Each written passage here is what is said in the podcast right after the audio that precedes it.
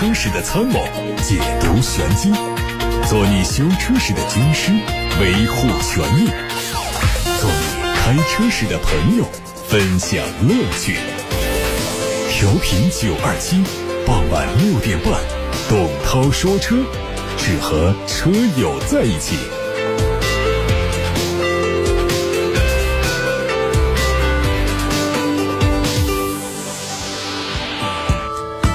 各位晚上好，我是董涛，欢迎在六点半到七点半听董涛说车。收听的平台有调频九二七，还有蜻蜓、喜马拉雅、九头鸟。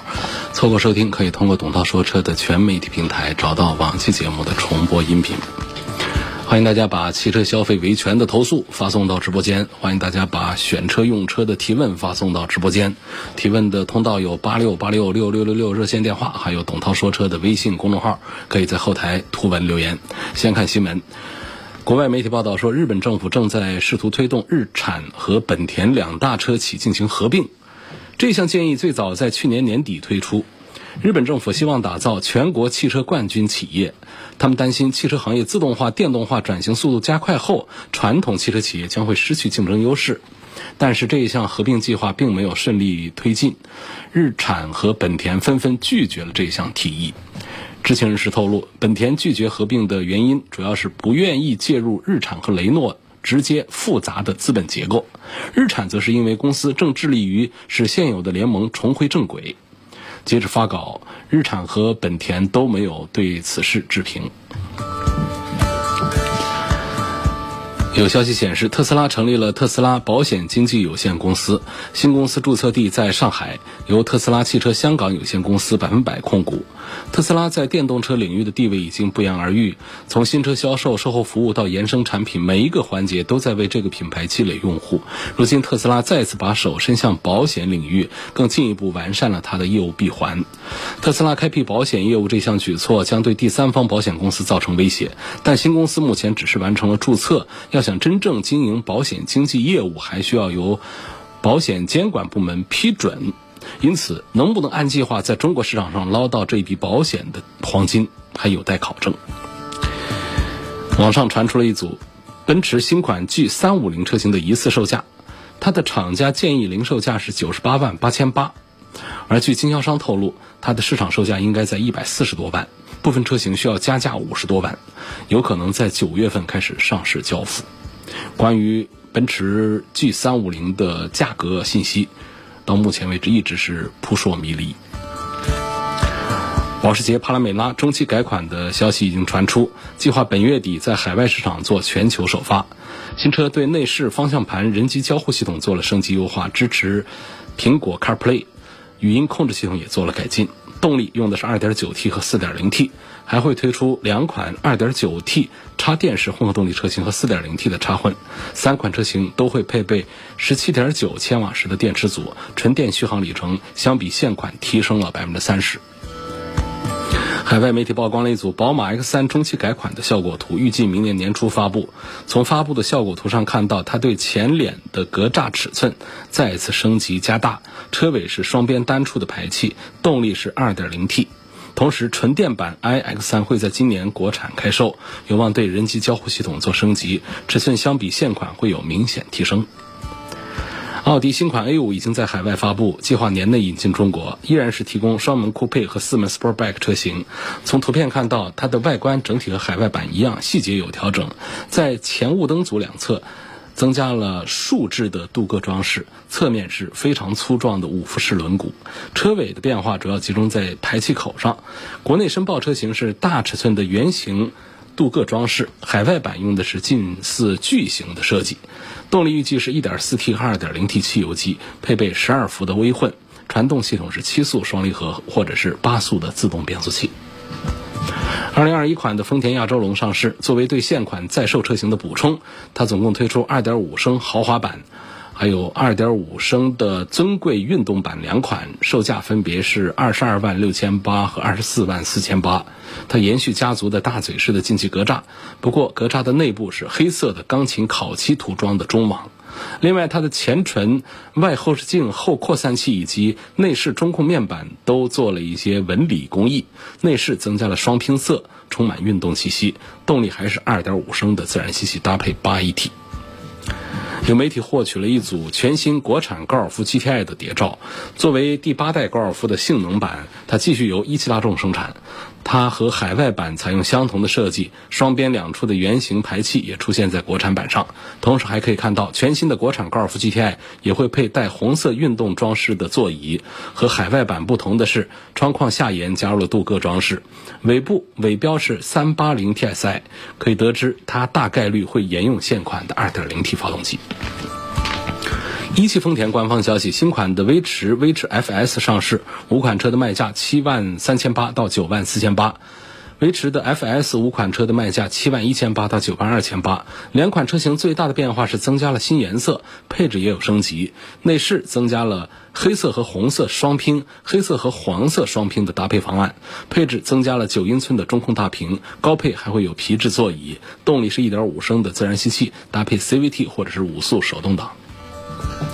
最后是关于上汽通用五菱凯捷的实车照片。这个车是上汽通用五菱全球银标首款旗舰车，定位是 MPV，将在十月份上市。这车的外观根据了逸动美学理念打造，它的前脸分体式大灯和六边形的进气格栅都展现出非一般的视觉效果。侧面向上斜穿的。腰线有一种俯冲感，悬浮式的车顶也是更加时尚。内饰是双色的撞色设计，双联屏的中控搭配双辐式的多功能方向盘。车内的座椅是二加二加二的六座，动力是一点五 T 发动机搭配 CVT 变速器。各位正在听到的是晚上六点半到七点半直播的董涛说车节目正在进行当中，我是董涛。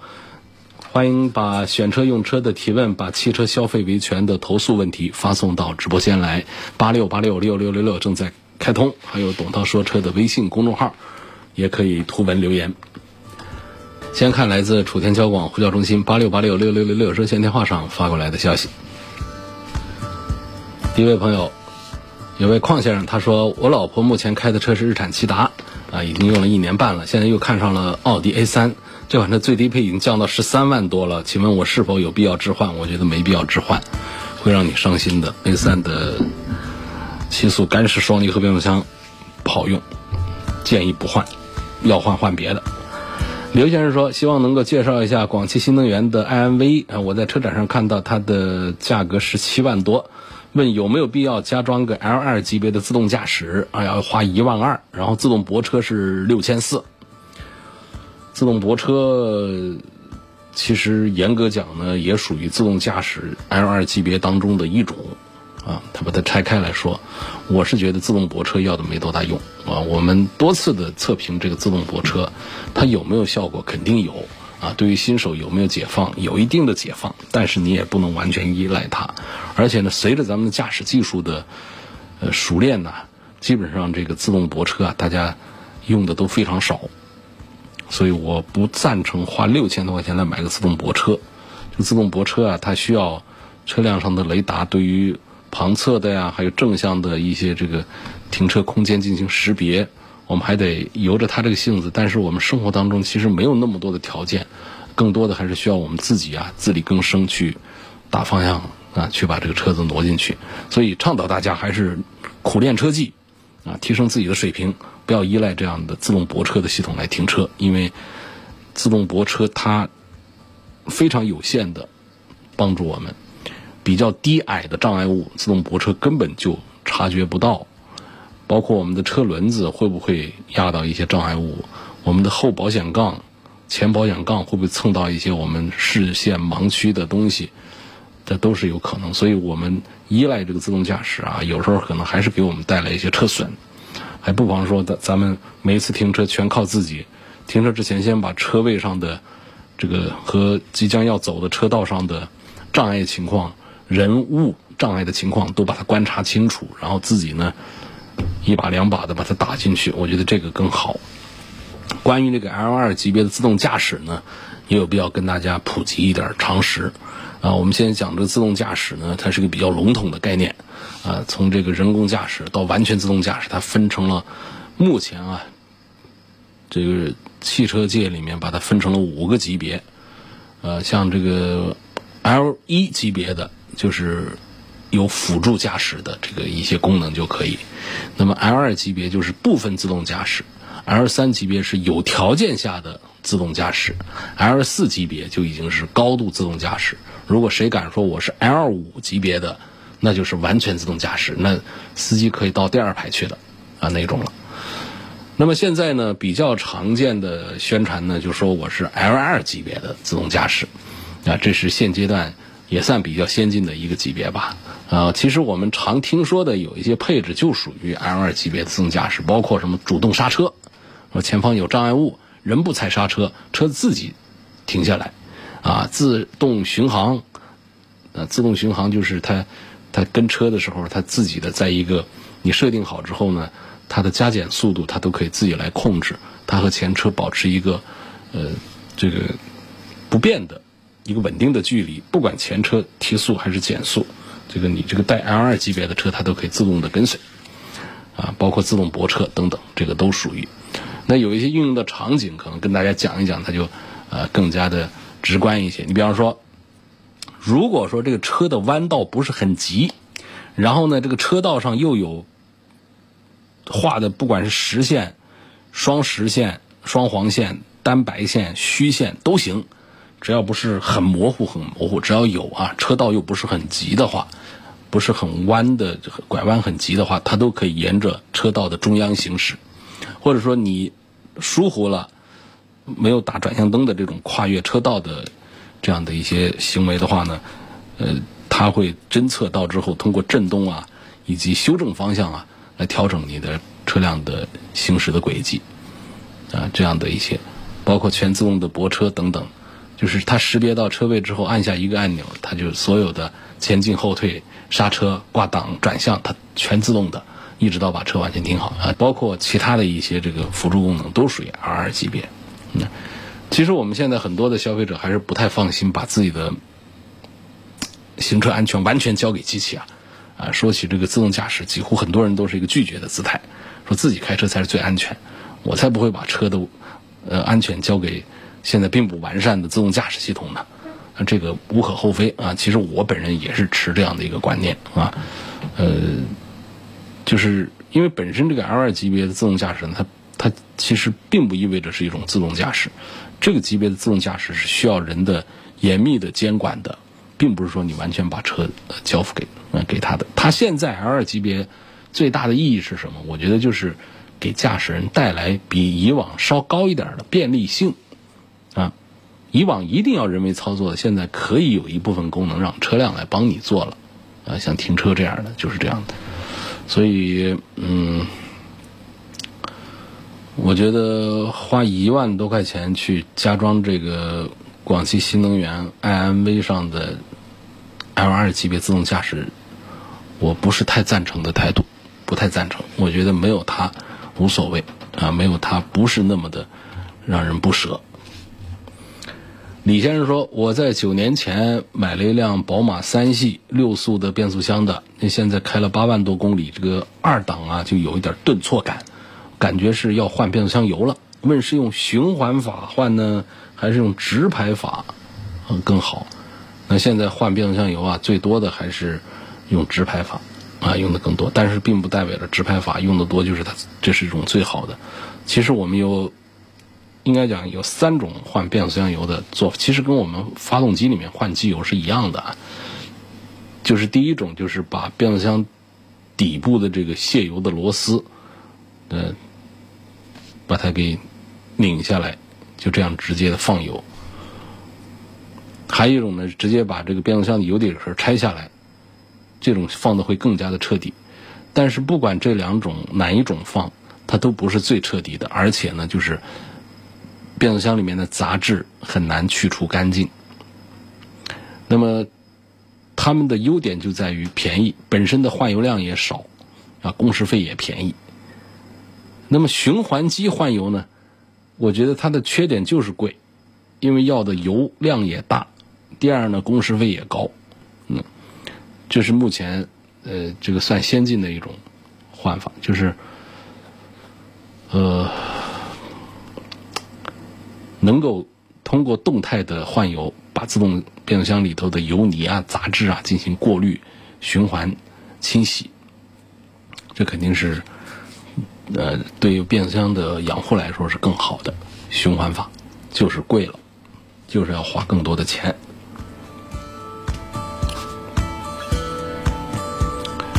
下面我们来看一看来自“董涛说车”微信公众号后台的提问。有个朋友说：“我听了涛哥四年的节目了。”中途有停过，从校园听到工作，至今工作一年，想买个车缓解上下班。可是我住的地方呢，离公司骑自行车也就十分钟。平时休息啊，偶尔出去玩，其实坐地铁出去也挺方便的。买车之后，我觉得开销会大，所以我现在在把控自己的思想，就是不能买车。过几年等稳定了再买。希望我能够对他的这个。决定做出一个判断。从你的这个代步啊，从你这个上下班来说，确实是没必要买车。骑自行车既缓解我们交通压力，又锻炼自己的身体，而且呢开支又小，既不买车也不停车还不加油。现在自行车遍地都是，所以从这个上下班的代步来说，确实这辆车没有必要。但是，一辆车对你整个生活的改造，我觉得不是。仅仅停留在上下班的这个问题上，它会让你生活变半径啊，马上进行扩大。你总得有一些休息的时间呢。你开车，你你去一趟从汉口去一趟武昌，呃，从汉阳去一趟青山，你会觉得这个在很多情况下，它确实是比坐公交车、搭地铁是要方便一些的。这是一个私密的空间，所以它是一个全体系的一个生活半径的扩扩大。呃，如果你的经济条件允许的话呢，体验一下汽车，我觉得我还是赞成的。哪怕我们上下班的时候并不开，呃我当然这前提还是一个经济条件允许，包括你的车位问题，你的买车的保险、油钱，呃，还有对于这个事故的这个赔付啊，各个方面都是要储备一些经济的，不能说我手上也就总共就值十万块钱，每个月是月光族，我就把十万块钱去买个车，你这个车你万一是。有一点什么事儿，你要修一下，要要要赔一下，要怎么弄一下，你都得借钱。那这种情况，那就是不合适的，那不适合来这样买车的。但是说，在经济条件允许的情况下，啊，弄个车子，哪怕平时上下班不开，但是呢，我有时候晚上我出去一下，周六周日我出去一下，用一下车，你会感觉生活的品质不一定是一种提高，但至少它是一种变化。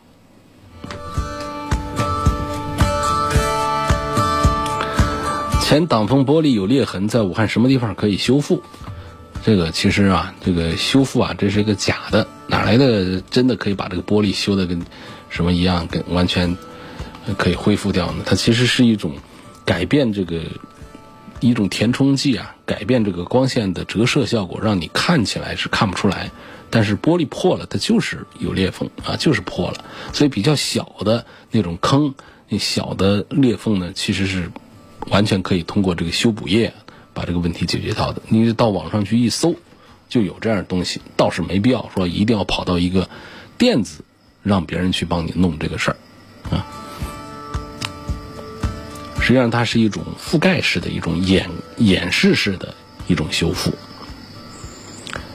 雷克萨斯的 ES 两百和宝马三系的三二五 i 哪一个性价比高？这个没法比啊，这个 ES。他这追求的是那种，呃，开车的特别的佛系的风格。那么三系呢，还是年轻人开着比较好玩一点。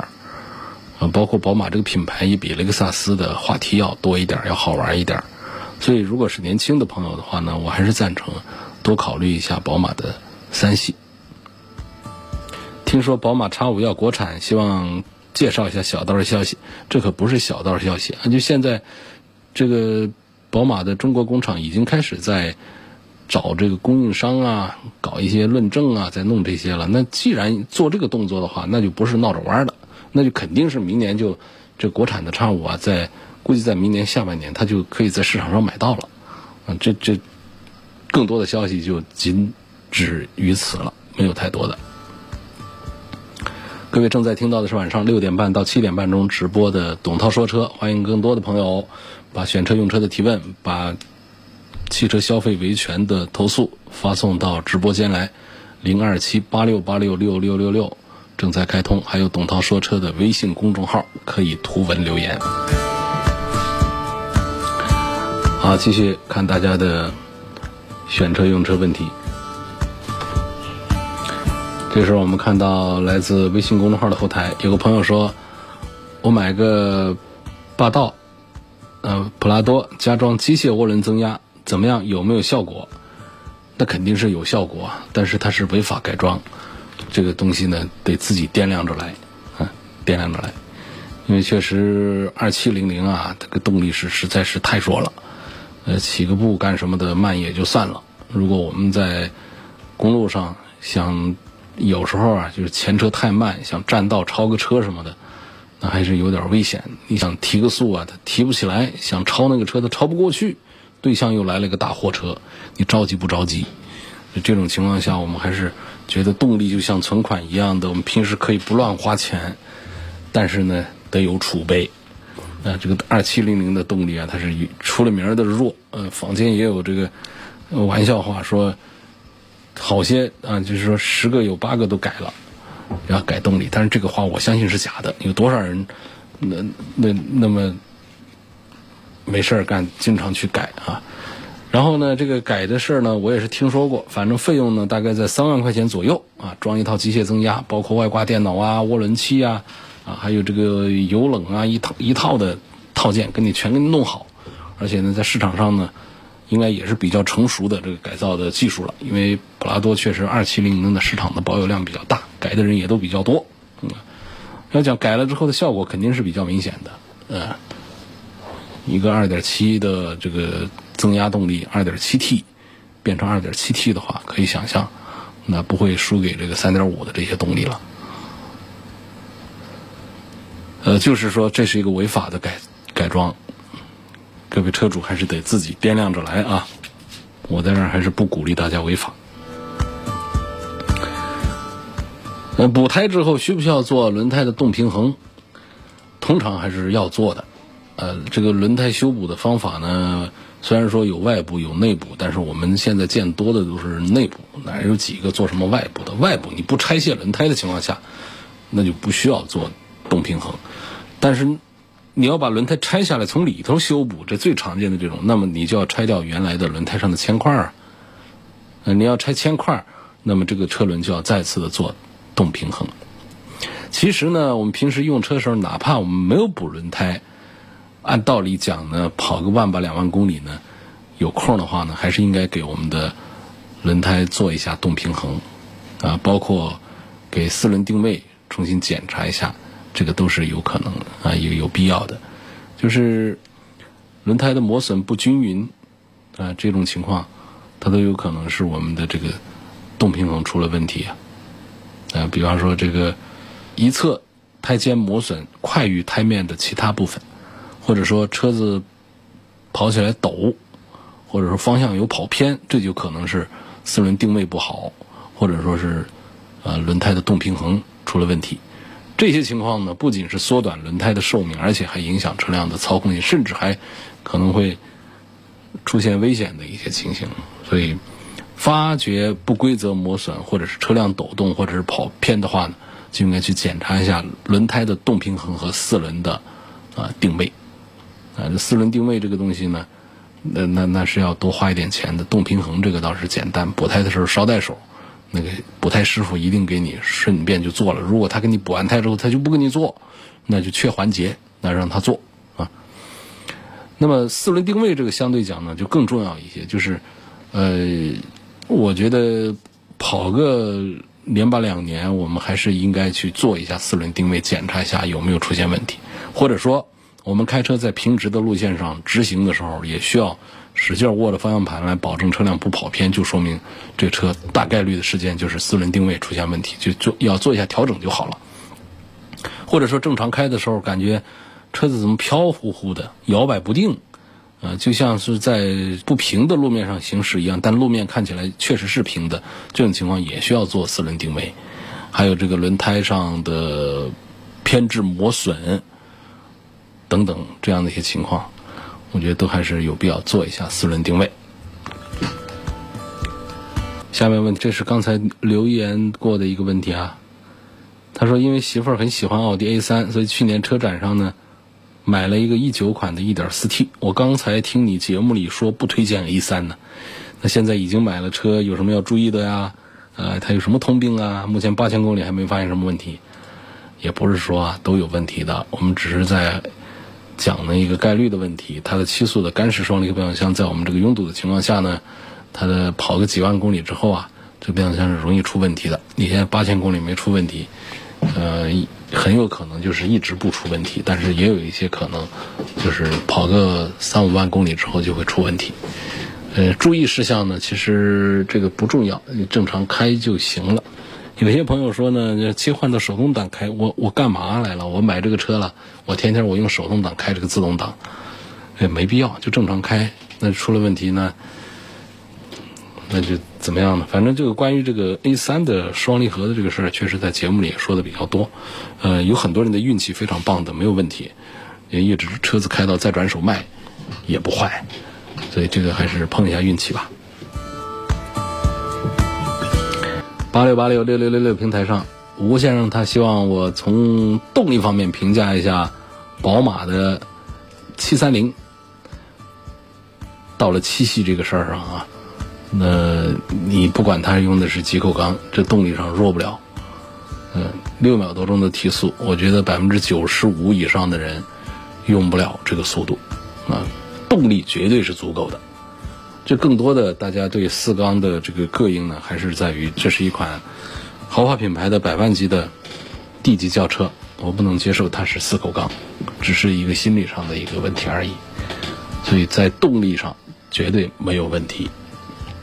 陈先生说：“我预算一百万，希望能够从性价比、操控方面评价一下保时捷的帕拉梅拉。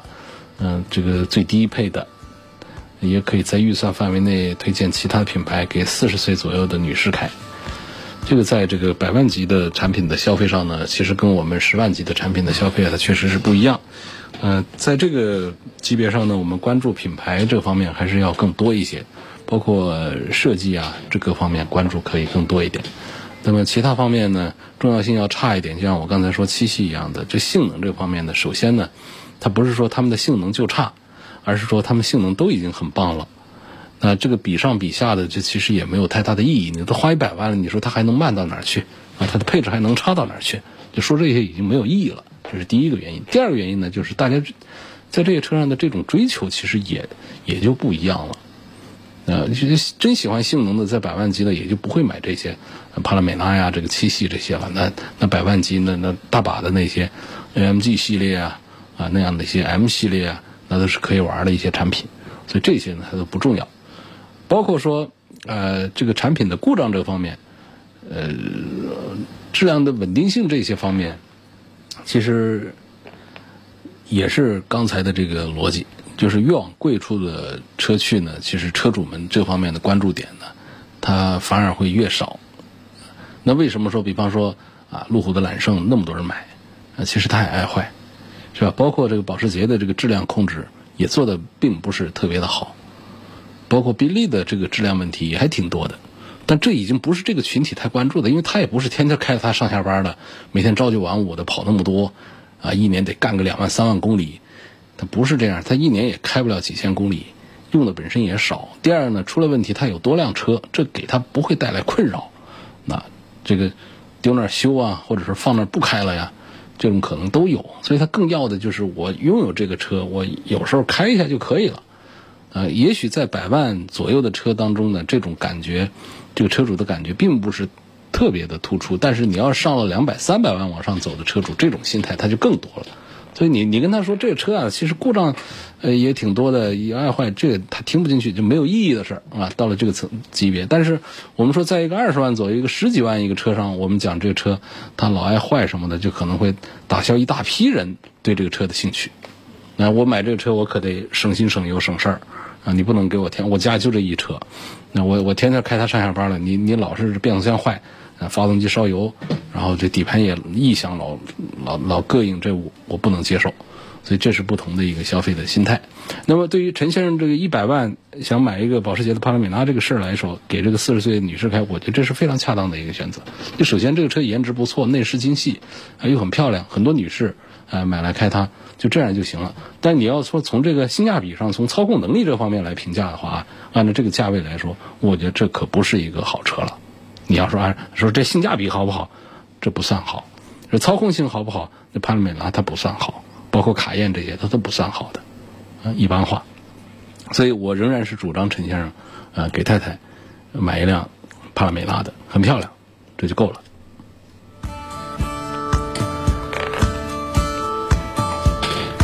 下面对比这个奇骏、逍客两个车的故障率和舒适性，这个其实这车都是就是大一点、小一点的问题，都是一回事儿了。你你可以。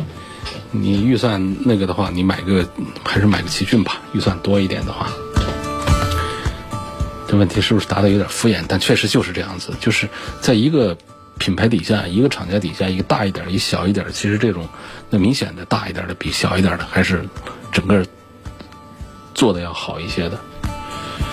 还有问别克英朗和日产轩逸的女士开，现在英朗的优惠幅度大，比较吸引我。但如果选轩逸呢，它的经典款是否值得买？他就是买这个经典款才显得性价比高啊。那别克英朗为什么现在优惠幅度比较大呢？那就这英朗它确实口碑不好，那质量口碑是不好的，它是爱坏的。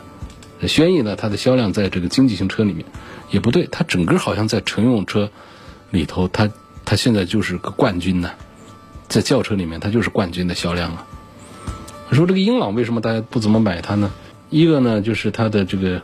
整体的一个质量问题，再就是呢，它这个这个动力这个体系啊，这个三缸机也是给这个英朗啊扣了一个这个不好的一个帽子。实际上，这个别克的车整个的，我觉得做的还是比较精细的，在一众的合资品牌里面，它还是更注重内饰外观的这种精细化处理的。下面有个长的留言啊，这个留言是张女士的。张女士啊，张女士她的车是奥迪的 A 三，涉及到是武汉的一家奥迪 4S 店。嗯，她说八月八号啊，在 4S 店看了车，签了订车协议，呃，交了五千块钱定金。4S 店在协议上盖了合同专用章，当时跟 4S 店谈好的价格是十五万八。签协议之前跟我说有现车，签完之后呢，跟我说要的颜色没有，要等二十天才能提车。十五号。我去车展看了其他店的价格，其他店的人说，十五万八的价格是不可能提车的，肯定会让我加价的。那我当时就去找我那家四 S 店，他们说不会加价。后来我的销售联系我说要求加价三千提车，我也同意了。但是呢，今天下午啊，这销售又给我打电话说加钱也不行，车子不卖了，要退定金给我。我们加多少钱可以提啊？对方说去问一下，之后再打电话就不接了。希望节目组帮我维权。这其实是一个定金的一个问题，就是在交易没有达成之前呢，你交的这是个言字旁的定金啊，张女士写的言字旁定金，呃，这个就店方取消订单，把定金退给你，这个其实是按照合同法的这个这个交易的这个市场交易的一个规矩在办事儿，嗯，这个其实我们说他店里稍微有一点啊。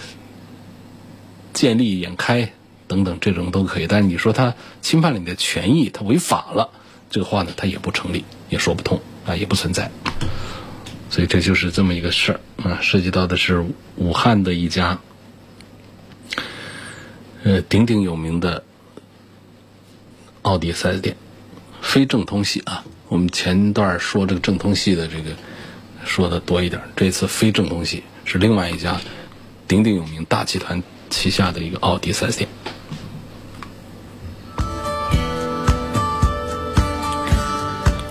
那么，